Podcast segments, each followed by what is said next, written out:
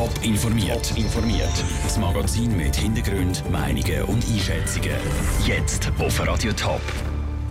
Wie der Kanton Zürich die Berufslehre verbessern und warum die Schweizer Waffenexport problematisch sind, das sind zwei von den Themen im Top informiert. Im Studio ist der Peter Hanselmann. So, und jetzt lassen wir Kälte für uns mal Kälte sein und wir versetzen uns in Sommer. Sonne, und warm. Der letzte Schultag ist da und nach der Sommerferie geht es dann für viele Jugendliche los mit der Lehre. Der nahtlose Übergang von Schule ins Berufsleben der gelingt den Jugendlichen im Kanton Zürich immer besser. Eine Untersuchung zeigt aber, dass es durchaus noch Verbesserungspotenzial im Berufsbildungssystem vom Kanton gibt. Wie der Kanton Zürich Berufsbildung möchte stärken, im Beitrag von Caroline Dettling. Der Kanton fokussiert sich bei den Massnahmen auf mehrere Sporten.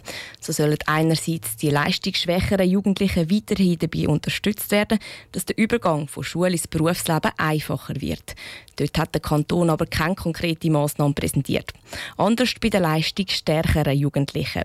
Für die, die nämlich eine Berufsmaturität abschließen wollen, gibt es ein neues Modell, das BM1 Flex. Zurzeit kann eine Berufsmaturität nur entweder während der Lehre oder ganz nach der Lehre absolviert werden. Durch BM1 Flex gibt es eine Mischform, sagt die Bildungsdirektorin vom Kanton Zürich Silvia Steiner. Das kann beispielsweise darin bestehen, dass man mehr im Winterschule hat als im Sommer oder dass man vielleicht einfach nach der Lehre noch gewisse Zeit anhängt oder am Anfang gewisse Teile der Berufsmaturitätsschule noch aufschiebt. Also dass man vielleicht hintereinander schichtet und nicht unbedingt aufeinander. Die Berufsmaturität muss also nicht genau zeitgleich mit der Lehre gemacht werden, sondern kann zeitlich versetzt sein. Gut findet das der Thomas Hess vom Zürcher KMU und Gewerbeverband.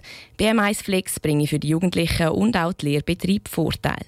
Also mit Abwesenheit verteilt werden auf eine längere Zeitdauer ist natürlich die Abwesenheit innerhalb von einem Monat beispielsweise oder innerhalb von der Woche weniger groß. Und das ist sicher ein Vorteil für die Jugendlichen einerseits und andererseits natürlich auch für den Arbeitgeber, der dann halt weniger Vakanzen hat dann würden auch weniger Jugendliche die Berufsmaturität abbrechen. Grundsätzlich zufrieden mit den Massnahmen vom Kanton Zürich ist auch der Björn Resener vom Zürcher Gewerkschaftsverbund. Auch für die Jugendlichen, die kein BMS machen, hätte er sich aber mehr erhofft.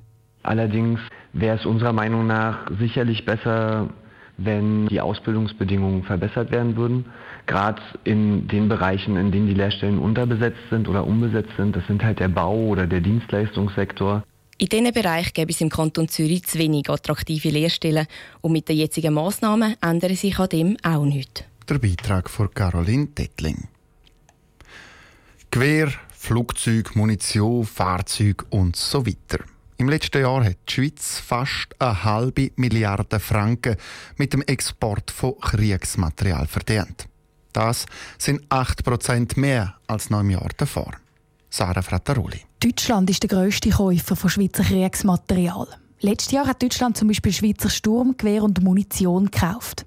Andere wichtige Kunden der Schweizer Rüstungsindustrie sind Thailand und Brasilien. Aber auch auf Saudi-Arabien ist letztes Jahr Kriegsmaterial für fast 5 Millionen Franken geliefert worden. Ein Land also, wo im Jemen aktiv Krieg führt. Und genau dort liegt für die Zürcher SP-Nationalrätin Priska Seiler-Graf der Hund begraben. Unsere Kriegsmaterialverordnung wäre wirklich sehr gut, aber es hat sich jetzt leider eingeschlichen, dass man die zusehends aufweichen, indem man gefunden hat, dass man jetzt halt doch unter bestimmten Bedingungen kann in die arabische Halbinsel Kriegsmaterial liefern, obwohl die alle in jedem Konflikt involviert sind. Die Schweizer Kriegsmaterialverordnung ist sogar strenger als in den Nachbarländern. Dass die Regeln trotzdem nicht immer greifen, sei unvermeidbar, sagt der Schaffhauser SVP-Nationalrat Thomas Hurter. Wenn die Schweiz zum Beispiel Trainingsflugzeuge exportiert, dann kann es halt passieren, dass die zu Kampfflugzeugen umgebaut werden. Darum gerade ganz auf Kriegsmaterialexport zu verzichten, fände Thomas Hurter gefährlich. Wir haben nicht zuletzt auch eigene Sicherheitsorgane, die Schutzmittel brauchen die Unterstützung brauchen. Und wenn sie das können, einen gewissen Teil selber machen, haben sie auch ein gewisses Know-how, sie wissen, wo es eingeht, wie es angewendet wird. Wenn Schweizer Rüstungskonzerne also sowieso Waffen für die Schweizer Armee und Polizei produzieren, dann können sie die gerade so gut auch noch exportieren, sagt Thomas Hurter. Matchentscheidend für die Schweizer Wirtschaft sind die Rüstungsexporte nicht. Da sind sich die Politiker einig. Letztes Jahr haben sie nämlich nur gerade 0,15 Prozent von allen Schweizer Exporten ausgemacht. Der Beitrag von Sarah Frattaroli. Im Vergleich zum Vorjahr ist der Rüstungsexport zwar um 8% gestiegen, weil die Exporte vorher aber jahrelang zurückgegangen sind, exportiert die Schweiz im Moment ungefähr gleich viel Kriegsmaterial wie vor zehn Jahren. Und laut dem Friedensforschungsinstitut SIPRI ist die Schweiz weltweit auf dem 14. Platz der Waffenexporteure. Top informiert, auch als Podcast. Mehr Informationen gibt es auf toponline.ch.